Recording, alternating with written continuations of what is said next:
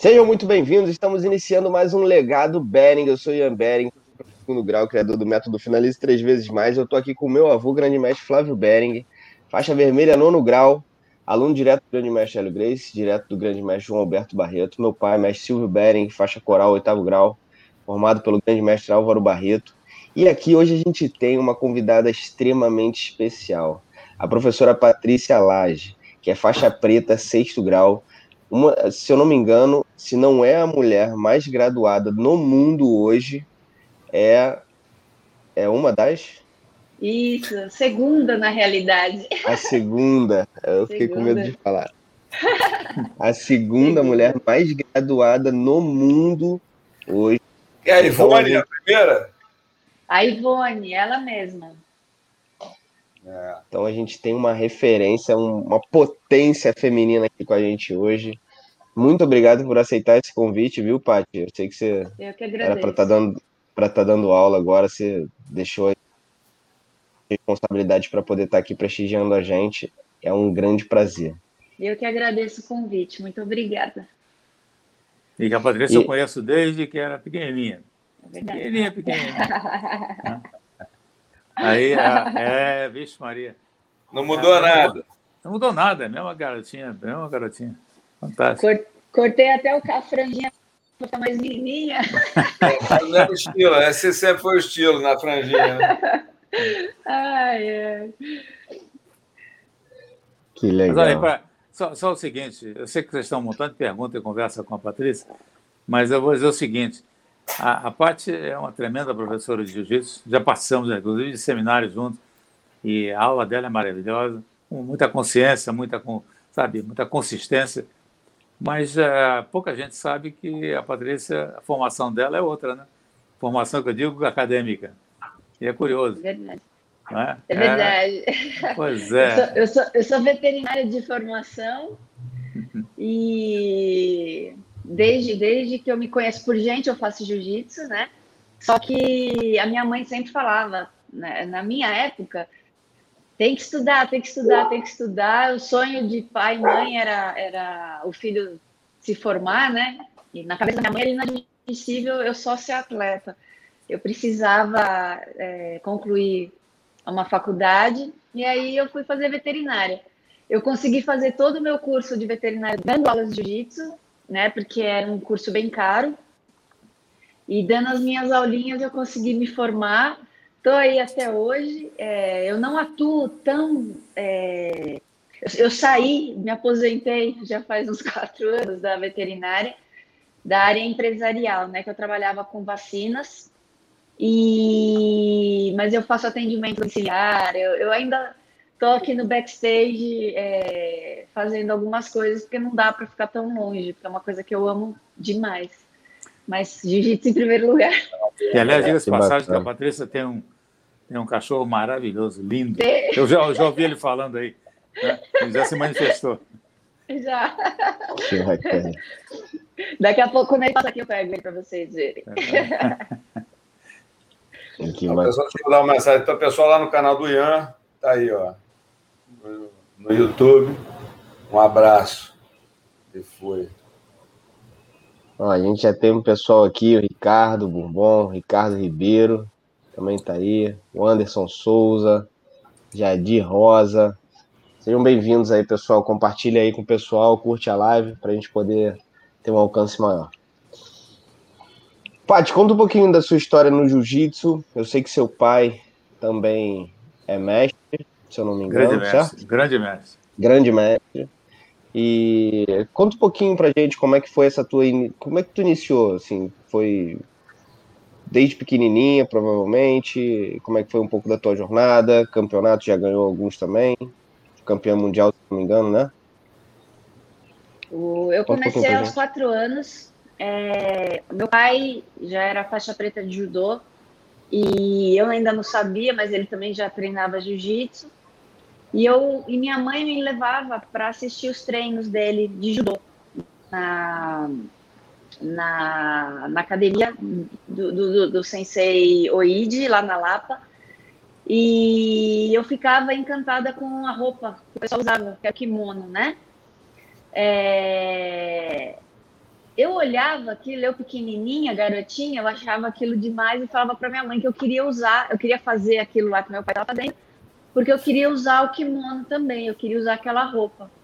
Só que nessa época, isso foi em 1980, 81, é, mulher não podia treinar ainda, né? E, a cabeça do, do sensei Oide, imagina, ela era muito, muito, né? É, 1980, é, o pessoal da, do, do, judô era muito restrito com as coisas.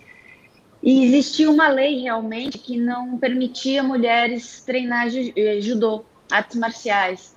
Ela só foi, ela, ela tinha sido revogada há muito tempo. Então ainda não tinha entrado na cabeça dos senseis que mulher podia sim treinar.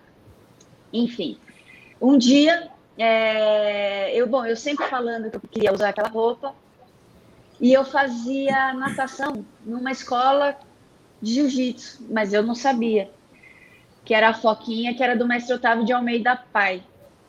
E um dia, saindo da aulinha de natação, eu passei por um corredor e vi um monte de criancinha usando o, o kimoninho. E eu cheguei em casa, falei para minha mãe, falei, ó, eu vi um monte de criancinha, meninos e menininhas usando o, a roupa aí. Então, acho que eu já posso fazer. Aí meu pai me deu o kimono e eu fui para a primeira aula de jiu-jitsu. Isso foi em 1981. Eu tenho o kimoninho aqui. É, e meu primeiro mestre, né, foi o mestre Otávio de Almeida, o pai. Depois que o mestre faleceu, eu fui treinar diretamente com o meu pai, onde eu fiquei, peguei a faixa preta com ele, fiquei mais uns anos, só que ele teve o derrame e a, a equipe meio que se desfez. E aí eu comecei a migrar para procurar lugar para poder treinar. É, e é onde eu fui parar no Mestre Barbosa, que é onde eu estou hoje em dia. Aí nesse meio tempo participei de muitas competições, muitas. É, no começo eu só lutava com menino porque não tinha meninas para lutar. Primeiro campeonato que eu perdi foi para um menino foi um campeonato paulista, se eu não me engano.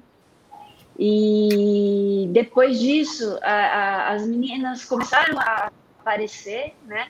Só que elas não tinham aquela coisa de ficar, de, de se manterem no treino, né? Era muito. Elas gostavam muito de fazer a parte defesa pessoal, mas não tinham aquela coisa de competir, né? E então elas iam para o treino para poder aprender defesa pessoal gostavam de treinar, é, porque é a gente sabe que jiu-jitsu mantém corpo e mente sã, né? Então, é, é, elas iam para isso, né? Para ficar bem e, e, aprender a defesa pessoal, que era o mais importante. Com o passar dos anos, é, as mulheres começaram a ver que podiam competir também foi aí que eu comecei a ganhar mais parceira de treino, que, que em competições eu, eu, comecei a lutar com bastante meninas. E daí foi onde a gente está hoje. Sabe o que, que é interessante, né? É... Da época da Pátia, quando eu cheguei em São Paulo, né? O papai já estava lá e tal, o Marcelo. Eu levei umas meninas, eh, cheguei, chegamos a botar ali e tal, mas aqui, daquele time que eu tinha naquela época, eu acredito que só a mãe do Ian, né, a Márcia, que se tornou faixa preta. Lembro que a Liliane, a Mônica, a Moira, todas acho que até a faixa roxa foram. Não sei se a Mônica chegou a marrom e tal, mas eu tinha um time feminino, tinha a Laurinha, tinha um time que a gente fazia um intercâmbio. Acho que você chegou a lutar com alguma das meninas, chegou quando eu levei a São Paulo na época acho que a Moira, vocês fizeram uma luta, não, não, não me lembro direito, mas eu levava as meninas para poder participar também, né? É. Né? Porque a gente incentivava. E na época tinha a Ivone, tinha a Vera, né? tinha assim algumas meninas, tinha o pessoal lá do, do Jacaré, que tinha né? a Daniela. Daniela. É, mas eram, eram algumas equipes, assim, pouquinhas que tinham realmente meninas para competir. E, e na Zona Norte do Rio de Janeiro tinha sempre adversária, sempre tinha umas meninas também treinando. Então, apesar de ter poucas categorias, né? É, acho que o primeiro mundial acho que tinham duas categorias, né? É, foi, era branca e azul e roxo, e preto. Não, não, era tudo junto. Não, não, tudo junto, tudo, junto. Eu lembro que eu lutei com faixa azul. Era leve e pesada. É. Isso, isso. Eu lutei, eu lutava com de branca a preta, né? Aqui em São Paulo era de branca preta todos os pesos e todas as idades, era um absolutão, um absolutão mesmo. E no primeiro mundial era foi, foi por peso, leve e acima, e tudo junto também. Branca, azul, roxa, marrom e preta. Eu lembro que eu lutei com um monte de faixa azul. Perdi para faixa azul e eu falava, meu Deus, como é que pode, né? Caramba.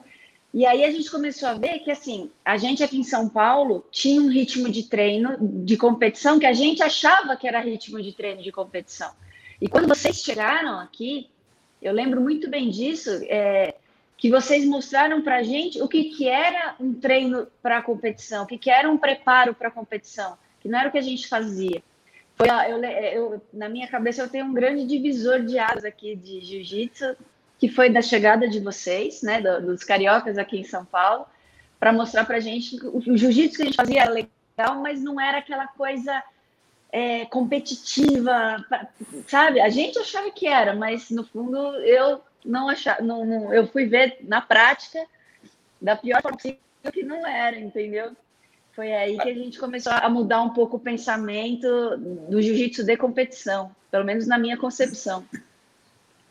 É engraçado, né, pai? Porque carioca, acho que só tem uma parte da família, tem uma parte da família que é carioca, sim, mas tem uma parte que é paulista mesmo. Papai, papai Marcelo, tio Nando, né? Né, Tininha, tia Silvia, todo paulista. Eles não, é, é, nunca negaram. Acho que, pai, você passou maior parte da tua vida em São Paulo que no Rio, né? Ah, é, eu vim para São Paulo, passamos, lembra? Passamos quatro anos, de 71 a 75, depois voltamos para o Rio, e em 86 eu voltei para São Paulo e estou aí até agora. Já são quase 40 anos. Né? Então, a, a, é, quase que metade ah, da vida. É, lá, mais, mais, então 44. É, né? é, é isso aí. É, é isso aí. É, com certeza. Estou me sentindo certeza. muito jovem aqui nessa live, pelo amor de Deus. Patrícia, 44? Aqui. 44. Caramba, cara. Realmente, então, é bem novinha, porque é da idade da Gisela, né? Da, da, a idade da Gisela, exatamente. É. é. Então, é, eu... em São Paulo, você estava bem, bem, bem novinha mesmo, né? Bem novinha. É, eu, ah, lembro dela, ia, eu ia lá na academia do, do, do, pai dela e a gente via a Patrícia lá, sabe, pequenininha e, e jovenzinha, mas raçuda pra caramba. Essa menina sempre foi guerreira. Vixe, Maria, ela surpreendia todo mundo. Né? Ah, muita sempre... São Paulo, na época que a gente chegou em São Paulo em 71, é, é, eu não me lembro, você que levava a gente em todos os lugares. Eu sei que a gente ia mais no, no Gastão Grace, né? Gastão Grace, exatamente. Mas você levou a gente a vários lugares para treinar e. É, fiz várias tentativas, vários lugares, mas o Gastão foi. Porque havia uma identidade, né? Da família e tal. Eu vinha toda. Da... Então eu tinha uma identidade lá. E, e durante o tempo que nós tínhamos aqui, vocês treinaram um bocado lá, mas não com muita frequência, que era muito distante de onde a gente morava, né? Então, a, a, não era com muita frequência. À medida em que era ah, possível, eu lembro. Eu não me lembro de ter aula lá, me lembro de ter aula contigo lá, de você puxar o Pois é, eu, eu, é, eu dava aula lá, eu dava aula. Eu foi coisa que eu cheguei, né? Lá, eu, eu, hoje o objetivo não é falar de mim, é da Patrícia, mas enfim. Mas eu cheguei mas lá. Faz parte da história, porque é um contexto interessante naquela época. Quero saber se a gente chegou aí lá, se a gente chegou aí no Otávio de Almeida. Não, provavelmente no Otávio de Almeida, mas eu não recordo, porque eu fiquei com, nós ficamos com.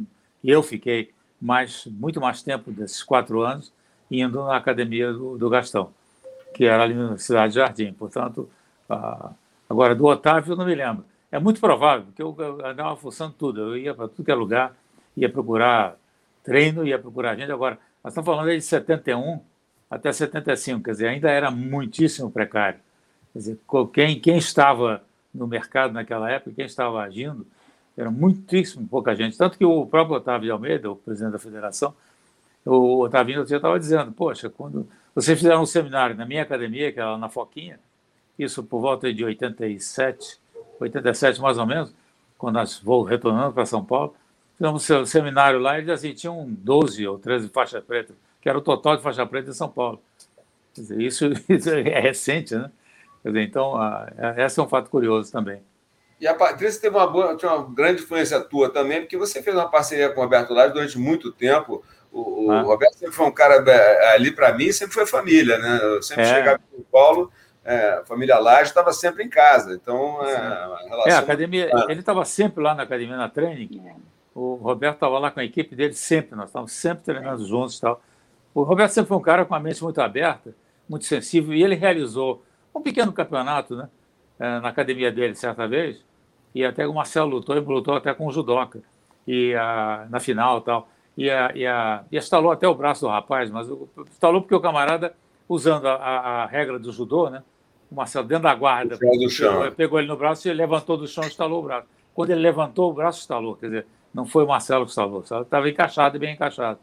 Mas, enfim, o Roberto sempre foi um cara que tem a mente muito aberta e a academia dele sempre, sempre de portas abertas para quem tivesse é, interesse e vontade. Tanto que uma vez o, o Macaco me pediu para orientá-lo um pouco, queria fazer o primeiro vale tudo dele. E o treino que eu fiz com o Macaco, os treinos que eu fiz com o Macaco foi na academia do Roberto. Exato. Então, então, sabe, quer dizer, então o Roberto sempre foi um cara com a mente muito aberta, muito sensível tal, e e, e muito. É um cara bacana pra caramba. Foi um ser fantástico. Sempre tive muito carinho por ele. E nesses treinos que o mestre ia, é, eu sempre estava lá de olho, porque eu gostava daquilo. Eu participei de treino de taparia que vocês faziam. eu estava lá no treino apoiando também. Eu me lembro de treinar contigo, Patrícia. Eu me lembro da época lá da, da gente treinar. Eu me lembro que realmente o Roberto era um cara sempre, né, cara, mestre, sempre, grande mestre Roberto, cara, grande figura, sempre com um sorrisão, né, espontâneo, aberta. E se identificou muito com o papai, que o papai também era outro monstro de forte, né, os dois eram fortes pra caramba. Então era ali, uma, você via aqueles dois ali, não, não, não, tinha como, né, uma força de presença incrível, né. É, é verdade. Vou falar, vou falar em forte, o Roberto, meu Deus, cara, o bicho era muito forte, muito, muito é. forte. Muito forte. Agora, era um doce, né? Quer dizer, um você olhava para a cara dele, você tinha mais um cara sério e tal, mas quando ele dava aquele sorriso enorme, aí desarmava todo mundo. Mas era um cara aí, sempre participando, botava a equipe. Você chegou a lutar num campeonato aqui com um, o, um dos uh, faixa preta dele. Eu, agora estou tentando me lembrar o nome dele, mas enfim. Você chegou a lutar, a final, uma final com, com um aluno do Roberto. Você que eu digo, o Silvio, né? É, é, é é no Circuito Paulista 98. É, é. Foi 98? Caramba. É, 98. Foi a última vez que eu lutei, quando eu levei o pessoal, levei o Márcio Coleta, levei nosso deputado, que hoje é o chefe do governo aqui no Rio de Janeiro, André Lazzaroni, também lutou de faixa roxa lá. É, levei uma equipe boa, todo mundo se deu bem. Né? O Márcio Coleta foi o Márcio, eu, o, o André, mais um, um, outro faixa azul que também foi bem aberto, a gente foi bem. É, foi, foi. Era, naquela época tinha invasão, né? Os cariocas vinham para cá. Quando, é. Logo nos primeiros campeonatos, o Marcel chamava todo mundo, né? Todo mundo que era conhecido dele, ele chamava para competir aqui. E foi aí, foi exatamente que despertou isso que a Patrícia andava falando. Sabe? De ver a diferença do, do sistema de treinamento e da intensidade do treinamento do pessoal do Rio para o pessoal de São Paulo. Aí o pessoal começou a descobrir o caminho. E hoje, potência São Paulo é uma potência no jiu-jitsu, é uma coisa extraordinária. Sabe? Porque e hoje não, já há muitos anos, mas eh, foi foi uma força assim desses pioneiros, quer dizer, no caso, estou falando da Patrícia, né? Os pioneiros, aqueles que começaram a descobrir, começaram a abrir as portas, abrir a mente e se empenhar no, no treinamento. E a Patrícia fazia um negócio bacana, ela vai contar isso aí agora, que é o seguinte, a Patrícia fazia desafios. Então tinha um programa, acho que era na Record, né, Patrícia? Foi na Record? Foi ela na fazia... Bandeirantes. No Bandeirantes. Então, aí faziam desafios e ela lutava, lutava contra, contra o homem, quer dizer, outro lutador, né? E, a, e a, teve um episódio até aqui, que eu pedi para ela contar, veio um casca-grossa do Rio, e o cara, o cara é muito casca-grossa. Antes eu fiquei uma espécie de uh, contendor, né? Quer dizer, eu estava ali, não era arbitrando, porque não tinha arbitragem, não tinha pontuação, não tinha nada, era só finalização. E a, a, mas o cara, muito casca-grossa, e querendo atropelar a Patrícia e tal. Até estalou o braço, né, Patrícia? Estalou, ele me, me, rompeu todos os ligamentos, me, me ferrou o braço inteiro, mestre. É, e, ele, e ele saiu meio que corrido. Não me lembro se esse cara ainda existe aí, mas o fato é que ele saiu meio corrido, porque a gente saiu. espelhou aqui, meu filho. Isso não se faz, não, cara. Você podia até finalizar, Agora, pegar o braço e estalar o braço da menina assim, sabe? Pô, Patrícia, isso aí deve ter quanto tempo? Caramba, você era uma garotinha. Nossa. É, era... Eu era pequena. Tinha. Não lembro quanto, 18? 19, 18, 19 anos, é por aí, é. Né? exatamente. Então, e é, foi, foi, um desafio que teve na Bandeirantes, que fala, é, ah, mulher pode fazer igual homem, mulher pode fazer tudo igual homem, não sei o quê. E me botaram para desafiar algum homem para lutar comigo. E só que tinha que ser do meu peso, tudo. E, só que eu sempre fui pequenininho, não, não tinha um menino do meu peso para vir para cá. Mas eis que veio um aluno do Amori Bitete, e aí fizemos um show enorme lá no estúdio da Bandeirantes. Tava o grão-mestre, tava o mestre Otávio, meu pai, a nata do Jiu-Jitsu de São Paulo, é, dos alunos do, do, do, do mestre, da, da companhia atlética na, na época, eu acho. É. E muita gente a meu favor ali dentro. E o menino chegou para fazer a final do Mundial, né?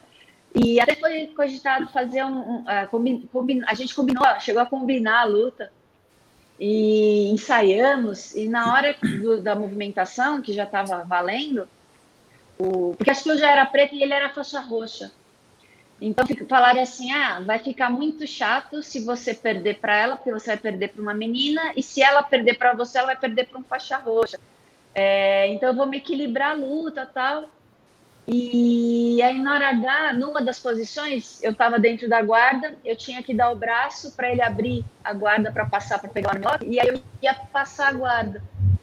Só que ele não abriu a guarda, começou a escalar o braço, e eu olhando para a cara dele, tipo, o que você está fazendo? Né? Era para eu sair daqui agora. E aí, pá, explodiu meu braço, aí começou uma brigaiada. Eu lembro do, do Gramestre falando para ele, meu amigo, vai embora, porque eu, deu ruim aqui para você. Vai embora, senão você vai morrer aqui, né? Nossa, foi, foi. Depois eu fiquei sabendo que um aluno do Fernando Yamazaki o desafiou, quebrou o pé dele no mesmo programa. Assim, foi um negócio surreal, né? bem coisa de jiu-jiteiro, antigas. É, é, resolvendo as antigas. Mas vem cá, eu sabe, fiquei pensando aqui uma curiosidade, Patrícia. Você passou por todas as gerações e passou de uma forma é, é, marcante, né? Você nunca, nunca foi uma coadjuvante, sempre teve ali. E, e, e, com muita elegância sempre, né? Sem, sem, faz, sem fazer alarde, sem querer aparecer, mas sempre deixando a sua marca. É, nessas gerações todas que passaram aí, que você acompanhou, né, dá para você dar uma, uma, uma uma ideia de quem foram aquelas mulheres que você viu assim se destacando em primeiro lugar no começo e passando as gerações assim rapidinho? Acho que, ah, acho tem, que seria legal. Tem um monte. Ó, chegaram até a competir comigo. A, Le, a própria Leca Vieira, Leca Vieira, Letícia Ribeiro, Bianca Andrade. Hum, na época até tinha a mulher do que era a mulher Megaton, a Luciana Dias, a Luca. Quem mais? Isso da, da minha, mais, mais perto de mim, né? Depois veio Michele Nicolini. É... Isso tudo foi tá, tá, até um pouquinho antes do primeiro Mundial, né? Sim, sim, sim, sim. E nesse primeiro Mundial que todo mundo começou a despontar. A Leca foi a primeira que ganhou, a primeira faixa preta, né? Que, que chegou a ganhar o Mundial. Aí começou a aparecer a Nete, é, Letícia Ribeiro, e só que aí que o pessoal a fez. Zanza né? também. A Zanza foi, foi uma das campeãs do primeiro a Zanza, mundial. A Zanza, pesado. É, ela, e, e, só que aí o pessoal foi mais esperto que eu, né? Foi todo mundo embora. Tá todo mundo fora se dando bem. Ficou eu aqui. Eu acho que foi engraçado porque tiveram várias, é, vários movimentos acontecendo em lugares diferentes ao mesmo tempo. É. E e como não havia assim uma, uma, um intercâmbio tão grande, não, era, não, não se motivava a mulher a, a, viajar, por exemplo, lá no, no, no, no norte tinha já umas cascas grossas, por exemplo. Era capaz, nessa época que eu estou falando da Zanza, ela já estava ali arrebentando lá no Pará, né? Mas não tinha, assim, não, não tinha por que vir ao, ao Rio competir, os campeonatos não tinham quase adversário, você chegava para competir, não tinha adversário. Você escrevia, escrevia, na categoria, tinha que fazer a composição aí, então era muito difícil, né? Mas essas coisas aconteciam assim isoladamente. Mas aí, aí começou, depois dessa geração, veio a Kira, né? Quem mais?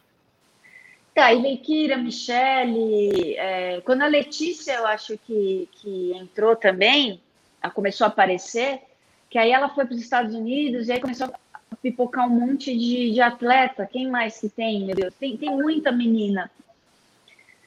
Só que é tanta. A Mackenzie, o que, que você acha da Mackenzie? Eu acho ela sensacional, sensacional. Sensacional. sensacional. Ela, acho que ela lutou ontem, não foi? MMA? Foi anteontem. Um show. É, anteontem. Sim, é, foi na semana aí. Pegou o braço da menina, assim, parece que nem suou, sabe? Então é. E eu acho lindo ver essas meninas lutando, porque elas têm um coração de guerreiro tão grande que acho que é isso que faz toda a diferença, sabe? É, é, é demais. E uma coisa que eu é, vou aproveitar o, o, o, momento. Hoje em dia tem muita. A mulherada fala muito assim, né? Ah, premiação tem que ser igual, não sei o que tem que ser igual, igual, igual. Só, e pessoal, é, é aquela coisa, o pessoal reclama muito hoje, né? Mas ninguém olha lá atrás e vê que não tinha nada. Então, o, a, o pouco que a gente tem hoje é muito para quem nunca teve nada. E assim, o que eu sempre falo, né, que as, as meninas têm paciência, porque as coisas vão andando devagarzinho. A gente ainda não tem o percentual de lutadoras é muito grande, mas não é tão grande como de meninos. Então, a premiação vai ser igual quando a gente tiver um número de praticantes muito superior ao que a gente tem hoje, para que possa se aproximar do número de, de praticantes masculinos. Só que tem uma outra coisa também. Eu vejo, eu já vi muito, muitas pessoas querendo fazer assim, é, dar premiação grande, fazer um monte de coisa bacana. Só que aí eles falam assim: eu vou dar tantos mil reais de premiação para o absoluto feminino. Não tem menina para lutar. Então o pessoal fala, reclama bastante, mas ninguém vai lá dar cara, sabe? Às vezes você vê lá tudo bem, o cara tem que falar assim: ah, mas eu preciso que tenha dez, no mínimo 10 meninas para eu poder dar 5 mil reais de premiação. Não tem 10 meninas, não tem quatro. Então todo mundo reclama, reclama, reclama, mas ninguém vai lá das caras. Eu gosto muito de falar isso porque o pessoal não gosta de sair da, da, da comodidade, né? Ah, eu quero ir lá ganhar meus 5 mil reais, mas eu não quero ter que lutar com as cascas grossas, né? Então, premiação grande, mas é verdade. As meninas olham, eu falo, só tem as meninas mais top do mundo ali. Ah, eu não tenho chance de ganhar. Para que que eu vou? Então, enquanto tiver esse pensamento, é, a gente não vai conseguir. Mas eu, eu, eu tenho grande esperança. Porque eu nunca fui de brigar, de falar, ah, eu não vou lutar aqui porque não tem menina. Nunca fiz isso. Então, eu acho que a gente tem que ter paciência devagarzinho as coisas vão, vão se acertar sim, a gente vai ter premiação igual, vai... já tem alguns eventos que fazem isso, mas a gente tem que ter paciência e tem que dar as caras, né? Aquilo que o, que o mestre Silvio falou, tem que estar tá lá aparecendo, mostrando que tem número de menina, mostrando que elas estão ali para competir e não ficar em casa ali, ai, ah, devia ser igual o prêmio, não sei o quê, mas eu não vou lutar porque tá Bia Basílio, a Gabi Garcia e, e, a, e a Bia Mesquita. Eu não tenho chance nenhuma de, de entrar nesse evento. Rapaz, mas nem eu quero lutar esse evento aí. É. mas, é, mas é legal. É, é eu estava lembrando aqui de uma aluna minha, faixa preta, aí ela estava no evento, ela veio no Rio de Janeiro aqui lutar e tal, papai. Quando ela passou a primeira luta, quando chegou a, a segunda luta, ela sentou do meu lado na arquibancada e falou: Mestre, mestre, sabe quem é a minha segunda luta? Aí é Fulana, uma, uma, não vou citar o nome aqui, porque, mas uma dessas meninas top de linha. Aí eu falei: por que, que você me chamou para ver aqui? Aí ela não. Ela falou: ah, me desculpa, eu estou perdendo meu tempo aqui, eu vou para casa. Depois você me liga, me fala qualquer coisa, mas, pô, você está. Vai, pede autógrafo para ela, pô. É. Né? Você está preocupada com quem tu vai lutar, rapaz? Vai lá e luta. Você veio para cá para lutar, faça o teu melhor. Agora, se já está é querendo entregar, vai lá, não, porque já aconteceu comigo deu estar tá cansado demais na primeira estreia de faixa preta, ganhei a primeira luta, que aliás, o mestre, grande mestre Hélio Grace era o árbitro, me deu uma esculhambada, que a luta foi uma porcaria, mas ganhei. Quando fui para a segunda luta, eu estava morto. Aí o cara veio falar, quando, com o Peixotinho, o Peixotinho já estava voando naquela época, ele veio falar comigo, pô, Bérico, nossa, a luta é a próxima. Eu falei, pô, tá, merda, que situação, tô morto aqui, ele nem sabe que eu tô morto. Né? Eu morri na primeira luta. Na segunda luta, ele pegou eh, rapidamente, eu entreguei, na verdade, não, não tive espírito para lutar, mas já estava derrotado quando ele veio falar comigo. Então eu sei como é que é esse sentimento. Então, naquela hora ali, quando ela falou aquilo comigo, eu falei, ou tira esse sentimento dela agora, então não tem jeito, é só, só esperar o abate, né? Mas ela foi lá fez uma excelente luta.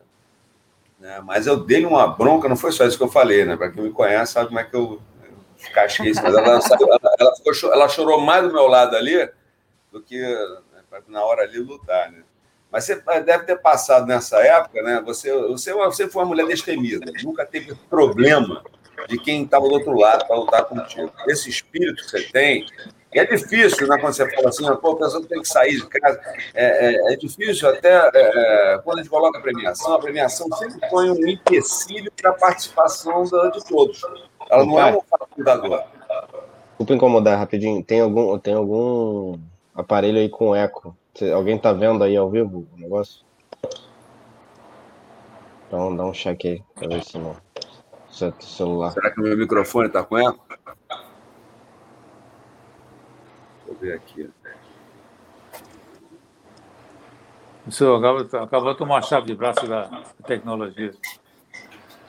Rapaz, o problema aqui está entre a cadeira e o computador.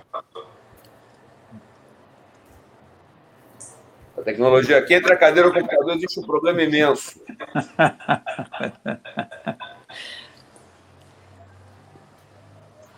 Mas tá aqui, ó. Boa solução. Boa. Eu fico levando bronca de filho, tá vendo, Tati? Não, foi com todo carinho, amor. Vocês puderam perceber, vocês estão de prova aqui, que eu perguntei se não haveria algum possível problema, de repente.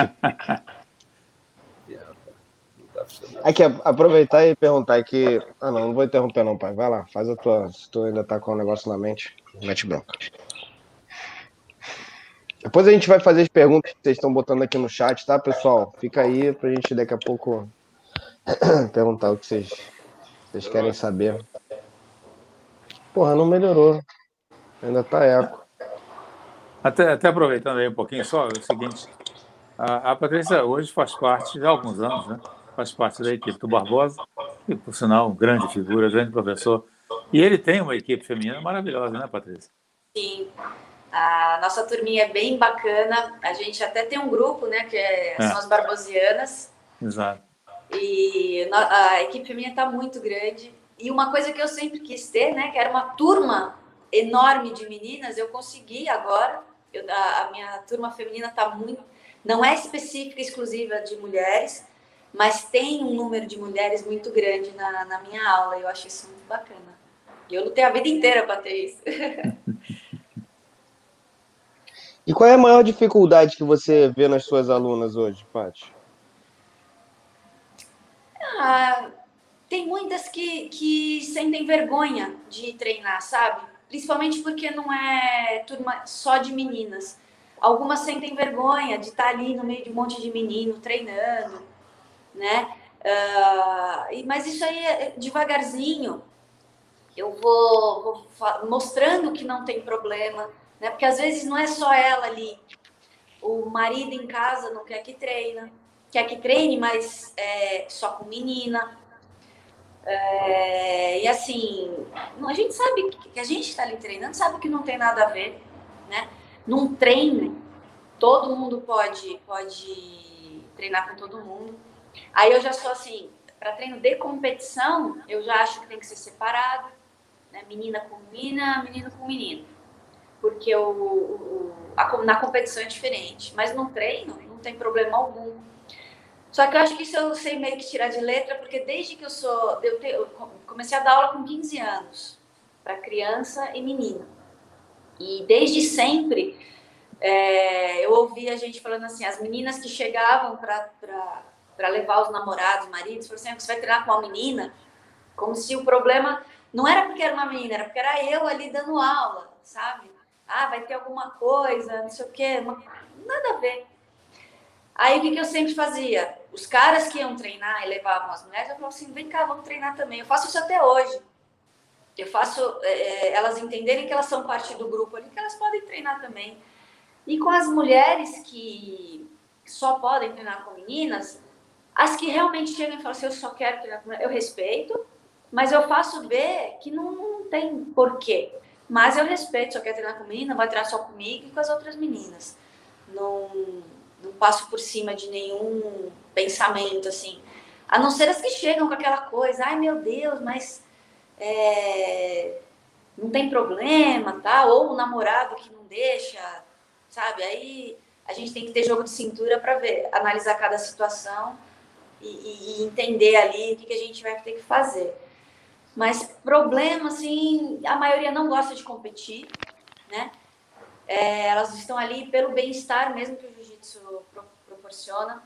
Eu sou, como eu sou das antigas, eu procuro muito falar na parte de autodefesa. Para mim, o jiu-jitsu ali como, como é, uma, uma ferramenta para elas que pode ajudar. Eu tenho muita amiga que fala, ah, mas eu queria fazer defesa pessoal, eu queria fazer autodefesa, né, como o grão-mestre fala, mas eu não tenho força, eu sou pequena, eu sou não sei o quê, não levo jeito. E eu sempre procuro falar que quando elas vão para aula ali, eu não estou ali preocupada em transformar ninguém na, na campeã mundial. Se sair uma campeã mundial, lindo.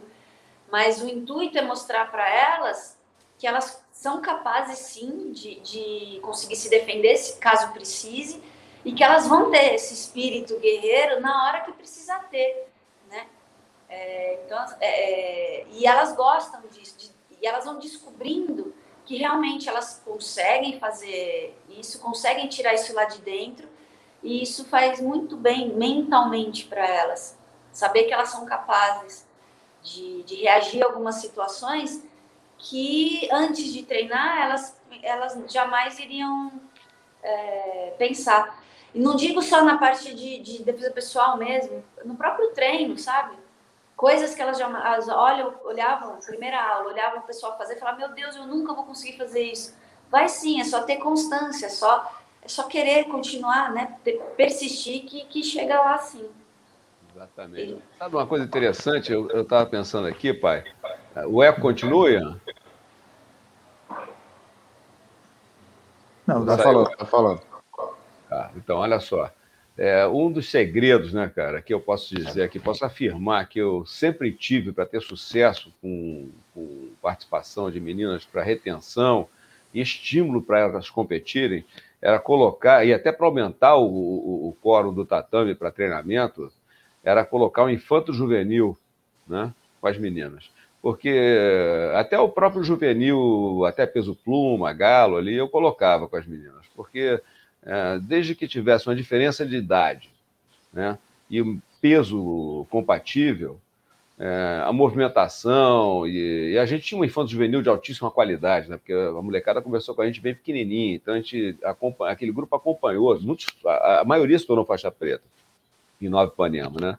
Os 40 guris que a gente tinha lá, que sobreviveram na mão do Marcelo, quando eu fui embora eram 80, quando eu voltei tinham 40, eu perguntei, Marcelo, por que 40? Eles só ficaram os melhores. E ele eliminou os garotos, fazia subir escada carregando outro nas costas, mas ficaram os casca-grossas que estão todos aí, faixas pretas hoje em dia. Mas aquela garotada com 14, 15 anos, era voava, né? Então tinha uma, uma qualidade incrível. E as meninas, quando chegavam, para elas poderem rolar com alguém, botava para rolar com os moleques. Né? Em vez de rolar com, com os homens, com o pessoal mais, mais pesado, mais velho e tal, que podia ter qualquer constrangimento, já quebrava isso logo com os moleques. E aquilo ali acompanhava, né? Sempre, eu sempre pensei assim, eu, eu equiparava é, a relativa força com peso para poder formar ali é, é, os grupos, né? Né? Sabe, do jeito que eu dou aula, dou aula, eu vou formando o grupo. Olha o grupo, fala que aquele ali cabe com aquele ali, aquele ali com aquele ali, vai, vai, você para lá, você para cá, separo todo mundo, bota um monte de grupos e cada grupo compatível vai trabalhar mais ou menos um, um, um padrão. Então, é, isso me ajudou muito. É, é, você consegue é, colocar isso na tua escola lá, pegar a molecada, trazer para treinar com as meninas, você usa esse recurso? A gente, eu separo mais ou menos, sim, tamanho, né? Meninas sempre com meninas. E assim, é, mas eu procuro no treino, né? É, botar para com, com, com, gente mais pesada, com biotipos diferentes, mas é, eu escolho, né? Então, assim, quando a gente tem um grupo, numa aula, por exemplo, a gente tem um, um grupo que está sempre ali, você, vai, você sabe mais ou menos como cada um é. Então, tem aquele cara que eu não, não vou deixar nunca, nunca. ele treinar com uma menina, uma aluna minha. Para treinar comigo, tudo bem, porque eu tô ali, eu aguento a pressão, eu aguento tomar porrada. Só que de repente a minha aluna não vai ter a mesma, as mesmas saídas que eu tenho para suportar tudo isso, né? Para aguentar ali o tranco. Então eu não deixo por nada. Aí tem um outro cara que vai olhar e fala assim: ah, eu estou muito cansado, eu quero treinar com as meninas. Esse eu também não vou deixar, porque ele já vai desdenhando, sabe? Ele não vai. É, eu sei que a força, já por mais fortes que nós sejamos, nunca vai ser, vai, vai comparar o treino de uma menina com o treino de um de um cara. Eu estou tirando a parte de autodefesa, porque eu acho que quando a gente está é, minha vida que está ali é, é o a, a a situação e o modo de pensar é outro. Mas no treino, minha força não vai ser igual nunca, por mais forte que eu seja. Tem é, é, é estrutura, essa estrutura física é, é diferente. Vou fazer o quê? E a gente tem que aceitar. Às vezes, beleza. Com técnica dá para chegar? Dá. É fácil? De maneira alguma. E é isso que a gente tem que buscar. Só que às vezes tem aquele cara que vai desdenhar absurdamente, vai para descansar, sabe, só para dizer que está fazendo um rola mais, não leva, não leva o treino a sério, ou seja, não é treino para ele, não é treino para a menina. Eu sei disso porque isso acontece comigo direto também. E com esses que, ah, a menina tá ali, o cara deixa a menina fazer tudo. Não é isso que a gente quer, né? Ah, pô, pega o braço. Ah, legal, conseguiu pegar o braço. Não foi eu que consegui pegar, você que me deu.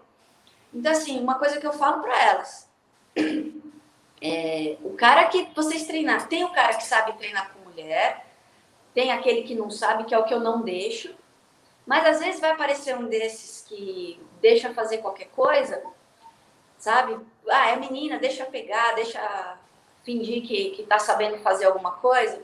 Eu sempre falo para elas, se quando vocês se depararem com um treino, que eu não tenho como saber de todo mundo quem que vai fazer isso, né?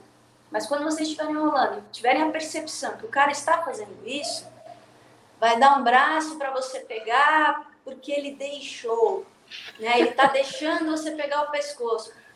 Pegou o pescoço? Bota para dormir. Pegou o braço? Arranca fora. Porque esse cara nunca mais vai olhar para caramba, você me machucou. Pô, ninguém mandou você deixar. Você não, não, não deixou? Não deixa mais. Aí eu falo para elas, arranca fora. Se reclamar, manda vir falar comigo. É bem isso. Eu já estava prevendo isso. Você é uma casca grossa mesmo, Patrícia. Você é a escola Roberto Lage mesmo. Você está na veia, não tem jeito, rapaz. É, mas, é, mas é engraçado, é, é, é, porque realmente você isso, isso irrita a pessoa, né? Você é, se sente é, desdenhado, né? você usou o termo perfeito ali. Mas eu, eu, eu, eu não aconselharia arrancar o braço, não. Bota para dormir, não tem problema nenhum, não. Bota mesmo. Ali é com gentileza, né? Porque dormir, né, é aquele negócio, é não, não que faça bem, mas não vai causar uma dor por muito tempo ali. Né? A mais um bracinho é, realmente pode machucar alguém. É melhor. O, o, eu vou, usa esse recurso que eu estou te falando, cara. Olha na tua turma, pega os moleques faixa laranja, faixa amarela, entendeu? Que estão ali, que estão durinhos, que já estão rolando, que dá para você dar uma amassadinha né, aquele que você faz, tem um carinho, traz para a turma feminina mesmo, joga para bater nas meninas, que as meninas vão adorar. E eles também. É uma, é uma forma que você tem de aproximar, é um equalizador de força que você tem ali, que é um. um eu sempre usei com muito sucesso.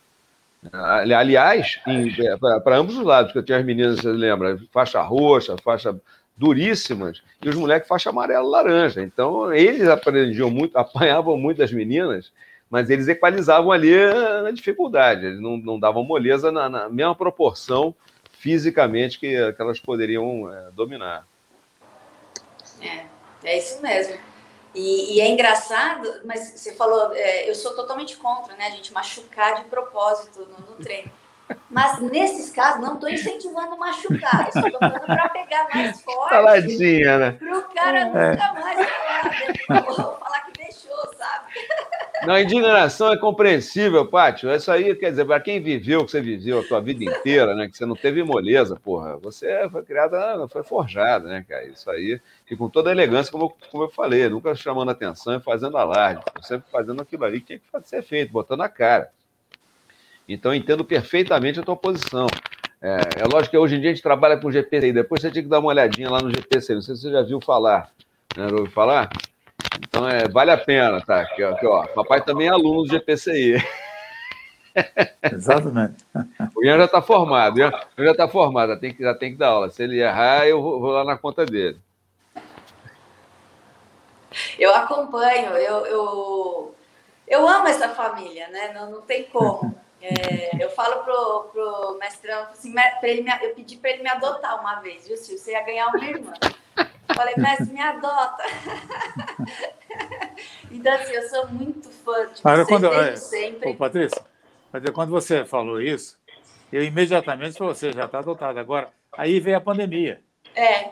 Aí veio a pandemia. É. Agora, a adoção, a adoção que a Patrícia está se referindo é dentro da família sabe? Porque já tá ela, ela, é, já já está, isso já está adotada desde o princípio.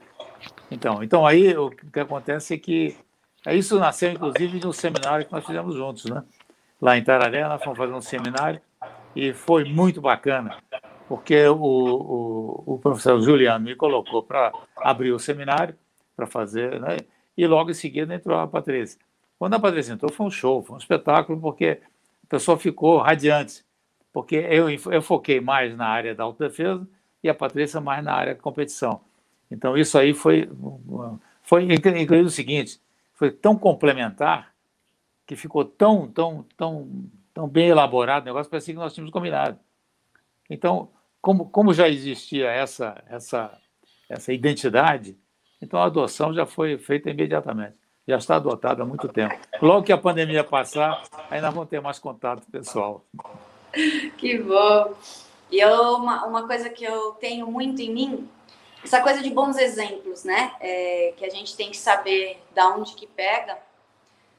Uma vez numa competição, não sei se o mestre vai lembrar, foi no interior.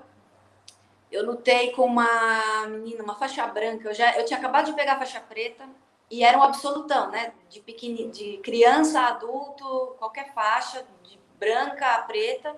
E eu era a única preta. E numa das lutas, é, eu lutei com uma faixa branca e a menina, ela, ela, literalmente queria me bater muito na luta. Bater mesmo, porrada. E, e eu me deixei envolver nesse, nesse, nesse clima que ela queria fazer. E o grão-mestre Flávio era o árbitro. E ele, por diversas vezes, parou a, a luta para amarrar minha faixa e falar, né? que ele falar escondidinho, você está entrando no jogo dela. É, você como faixa, por mais que ela esteja, e eu entendi isso depois, né? Você está entrando no jogo dela, você está entrando no jogo dela, não deixa ela fazer isso. Você, é, você é faixa preta, você é o exemplo aqui. Se eu tiver que punir alguém, eu vou punir você. Porque eu estava entrando no jogo da menina, um jogo totalmente errado, né? E depois de muito tempo eu fui entender. Eu acabei ganhando a luta. Eu tomei um batistaca na luta, lembra? Não sei se o mestre vai lembrar. Fui parar na ambulância. Deu... Ixi, foi, foi, só... agora eu me lembro. Só que eu voltei, depois fiz mais três lutas e ganhei o campeonato. Uhum. É... E depois eu fiquei pensando, como assim? A menina estava fazendo coisa errada e eu que tinha que ser o exemplo. Sim, porque eu era graduada.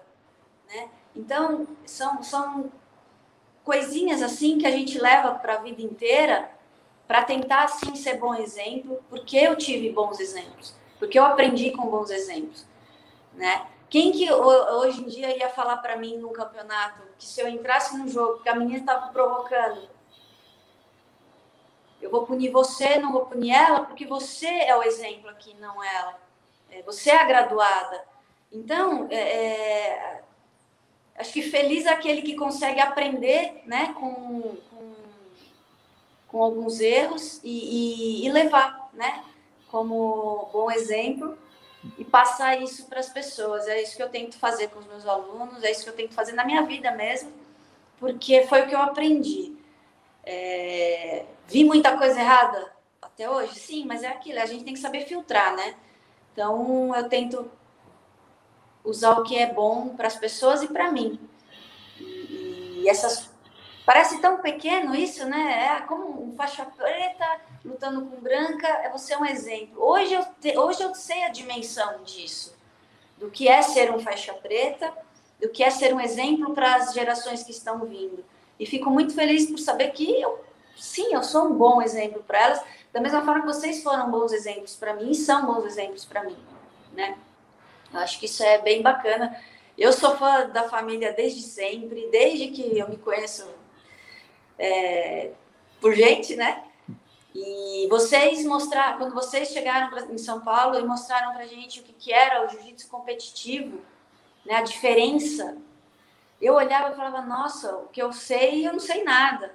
O que eu faço é muito pouco. O máximo que eu dou aqui no meu treino é muito pouco perto do máximo que eles dão lá, sabe? É, em nível competitivo. Então, com a vinda de vocês, eu pude ver que eu podia melhorar muito, muito. E acho que essa é a nossa evolução aqui, né? Saber que a gente pode estar tá melhorando sempre, pode sempre é, atingir algo melhor. E legal, ser melhor. é, é legal bom. você falar isso aí da família, né, Patrícia? Você é muito querida. Mas como era a tua relação com o Marcelo? Me lembra, pessoal, e fala pessoal como é a relação ah. com o Marcelo Berry quando ele chegou aí, você novinha ali. É, sei que o Marcelo sempre muito carinhoso, né? Como é que era?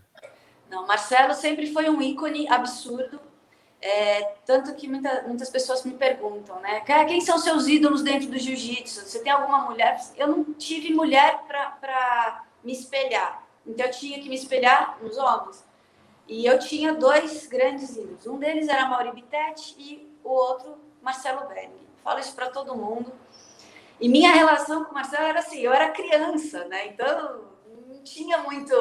E o Marcelo todo era, era o, Tiozão. a estrela do, de todos os lugares que ele ia, e eu sempre ficava com aquela coisa de admiração.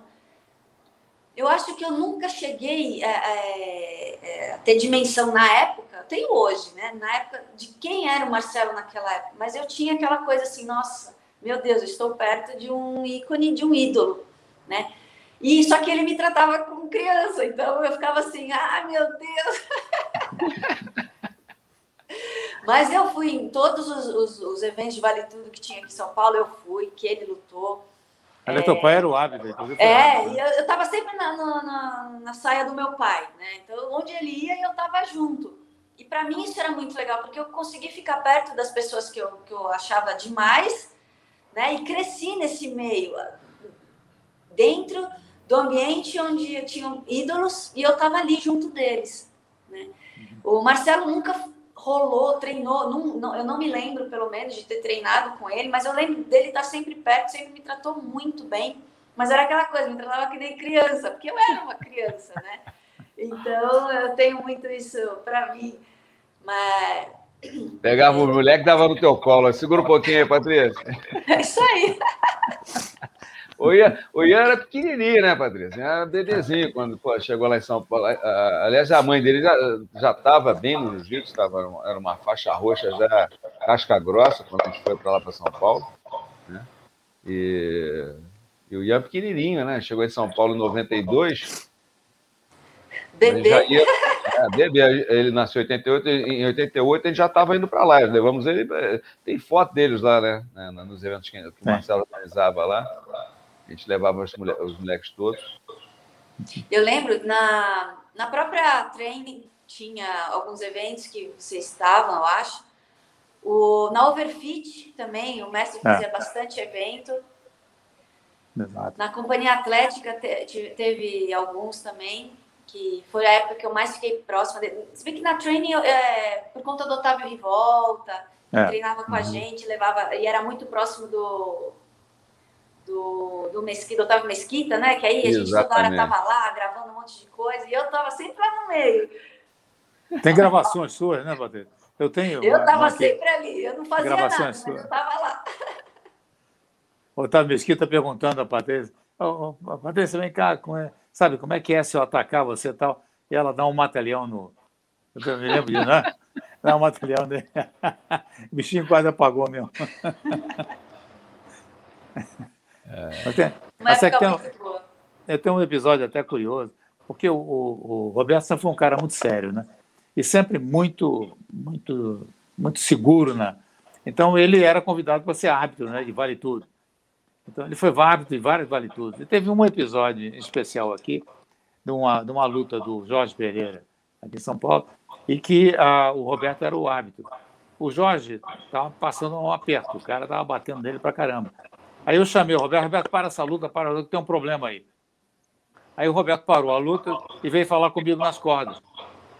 E eu comecei a conversar com ele, não, porque sabe, tá acontecendo, Eu levei ali pelo menos um minuto, um minuto e meio, conversando com o Roberto. Aí eu digo, Roberto, não, toca, toca a luta. Aí o, o, o Jorge Pereira já tinha respirado e acabou ganhando a luta. Quer dizer, foi. e, o, e o adversário dele, um rapaz extremamente simpático, depois ficou chateado comigo pra caramba. Disse, pô, você me, me fez perder a luta. Pô, não... Só que o Jorge Pereira era meu amigo, então eu. Era eu tentei, do é, é, eu disse, pô, você bem que sabe que é. Era aquelas coisas que no passado aconteciam, né? A gente fazia, dava umas interferências e tal. Mas são coisas, é, é, são climas que são criados. E aí nessa, nessa época as coisas aconteceram, era gozadíssimo, né? Com você, você a Patrícia fazendo uma, uma, disputando no campeonato, lutando com a menina, eu vou lá, seguro ela e falo com ela, né? Digo, ela, a responsabilidade é sua, tal. Então, sabe, quer dizer, eram coisas que na época aconteciam, hoje é impossível, né? Quer dizer, um árbitro não vai parar numa luta e vai conversar com, com, com o lutador. Mas naquela época era toda uma época de formação, de todos os aspectos. Né? Então, é, a gente tinha que dar uma, uma, ter uma participação mais ativa é, interferências desse tipo, coisas, coisas engraçadas até, né? Mas a, a parte guerreira, caramba, é, sabe? A, a, a, um dia nós vamos fazer. Ela já, ela já participou, eu, eu dei uma aulinha aqui uma vez, você lembra, parte de autodefesa, que era exatamente direcionado ao público feminino. E, a, e logo que a gente voltar, botar kimono, eu vou voltar a botar kimono, aí vamos ter de novo isso aí, com certeza. E agora, o Pati, dia 29 de maio, curso de formação aqui em São Paulo. Se tu tiver normal, com, compareça, porque o Silvio vai estar aí, vai estar aqui, o Ian vai estar aqui. Quer dizer, o Silvio e Ian vão ser os meus, os meus uquês para eu poder matar saudade. Né? O que, o que é ele? O que? É o quê? Eu sei o que eu sou, já sei o que eu sou, rapaz. O quê? É o quê? É o quê? O que é o quê? O quê? O quê? É. Pode Aqui. deixar. 29 de maio. É, vou fazer de tudo para ir sim. E não vejo a hora de acabar tudo isso, da gente poder voltar ao projeto, né, Messi? Da, pois é. parte de autodefesa. Exatamente. Legal. Oh, fantástico. Gente, porra, eu vou te falar, hoje eu fiquei. Não, tô sempre aqui. Tu tava aí, tava aí, tava aí? Afinal de contas, eu, eu tô sempre aqui, eu sou uma das pessoas que tá sempre aqui, mas hoje realmente eu fiquei é, backstage extremamente atento. Não, backstage não, tava aqui, eu só realmente não, não tive muita pergunta. Eu fiquei muito atento em, em entender a visão, em tentar captar a visão da Patrícia, porque é uma, é uma situação que eu, eu enxerguei como, cara, um. Sabe quando todo mundo olha para lá e tu vê uma pessoa que não. A Patrícia vê o mundo de uma forma diferente. Essa foi a forma que eu entendi. Ela vê o jiu-jitsu como uma forma diferente. Ela não vê o jiu-jitsu como uma. Sabe, uma pessoa, uma menina em defesa. Não, porra, participava da taparia, ia lá. Sabe, não, não, não é um não sei, é que eu vejo muito assim, às vezes tem alunas e posicionamentos de mulheres de tipo, ah, não, mas é que não sei o que. Não, Patrícia, cara, mostrou pra gente aqui como realmente é uma postura admirável, sabe? E, e não só admirável, mas exemplar para todo ser humano seguir, cara. E realmente, pá, tipo, eu já tinha te conhecido, né? Já te conheço assim, nunca tive muito contato, mas eu já tive presente em algumas é, lives que você fez, principalmente agora. E, cara, eu nunca tinha visto assim realmente com esses olhos que eu consegui enxergar hoje, parabéns. Você Obrigada. hoje, hoje você ganhou um, um fã. Ah, muito de obrigada. verdade, de verdade mesmo, cara. Pode Tô- chamar de Tia Pati. Tia É. Paty. Já virou da família. Além de um sobrinho, tu ganhou um fã. Cara, tô impressionado, assim, não por não acreditar no potencial, mas impressionado por tudo que eu ouvi, assim, das histórias. Coisas que, de repente, eu não sei nem se eu teria coragem de enfrentar. Então, realmente, um exemplo, assim, uma, uma força, um, sabe? Um negócio que estimula a gente a, a repensar certas ações. Cara, obrigado.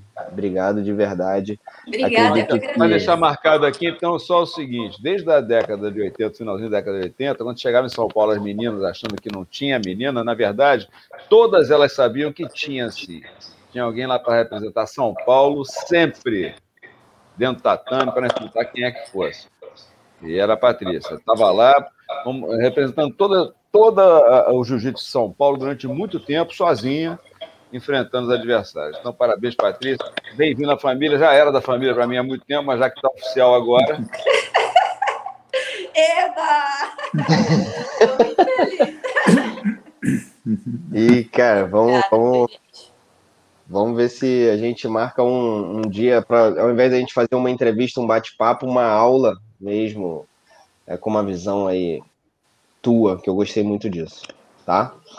E só um recado, Ian, é, é o que você falou, né? A gente não tem muito contato, tudo, mas você saiba que meus alunos, né, além de.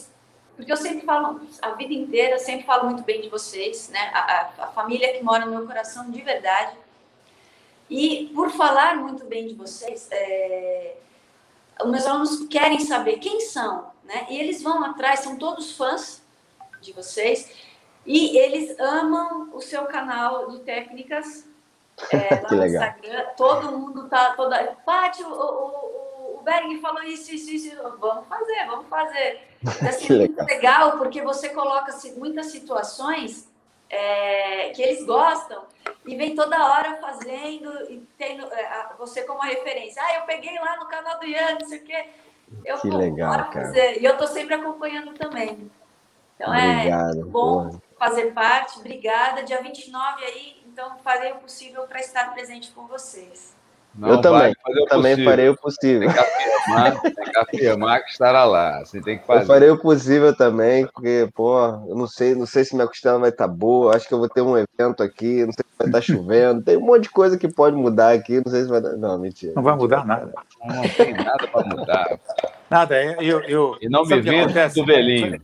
Sabe o que que é? Não vê o quê? É que- Não me vende de cabelo. cotovelinho. Dá um abraço. Rapaz, velho de cotovelinho Um vai levar um beijo, pô. Pois é.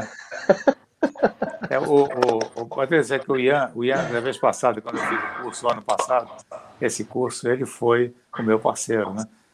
E eh, tomou um bocado de amasso, porque é Eu aquela saí com né? febre do negócio, bicho. Saí com febre, aí? porra. Meu irmão me amassou tanto que eu saí com febre, cara. Porra, ele maltratou. Acho que ele tava com saudade de 20 anos, meu irmão. Deus o livre. Pois Não é. sei o que, que aconteceu, foi. cara. Pelo amor Mas de então, Deus. mas ele, aí ele está hesitando vir, mas ele virá, ele virá com certeza, com certeza. Gente, obri- obrigado pela presença, obrigado a todo mundo que nos acompanhou aqui pela audiência, todos os comentários. Gente, muito comentário, dá pra ver que a Patrícia tem muito fã também, muita fã também, muita gente comentando. Muito obrigado por estar sempre acompanhando a gente aí, pessoal. Muito obrigado a, a Paty por ter doado seu tempo aqui para prestigiar a gente também, cara, fantástico, de verdade. Foi assim, para mim, cara, muito, muito, muito importante essa live. Vô, pai, vocês são fantásticos também, sempre, porra, só agregam, cara, não, não tem jeito, né, bicho? É, a gente é sortudo de ter essa, essa. A gente é sortudo por ter acesso a isso, é, por ter acesso a vocês, por ter acesso a esse, esse conhecimento, essa presença, essa postura, as falas. Mas é, dá para perceber também que uma das coisas que a Paty falou hoje, né? Não adianta você ter nascido em algum lugar e ter a sorte de ter presente. A gente também faz acontecer, bicho. Então, de nada para vocês que estão aí na audiência. E é um prazer poder privilegiar vocês com esses encontros aqui que a gente é, proporciona. Um forte abraço. A gente se vê na terça-feira, na quinta-feira com o Filho Mestre, na sexta-feira que vem às nove 2019 com mais um Legado Bering. Cruz.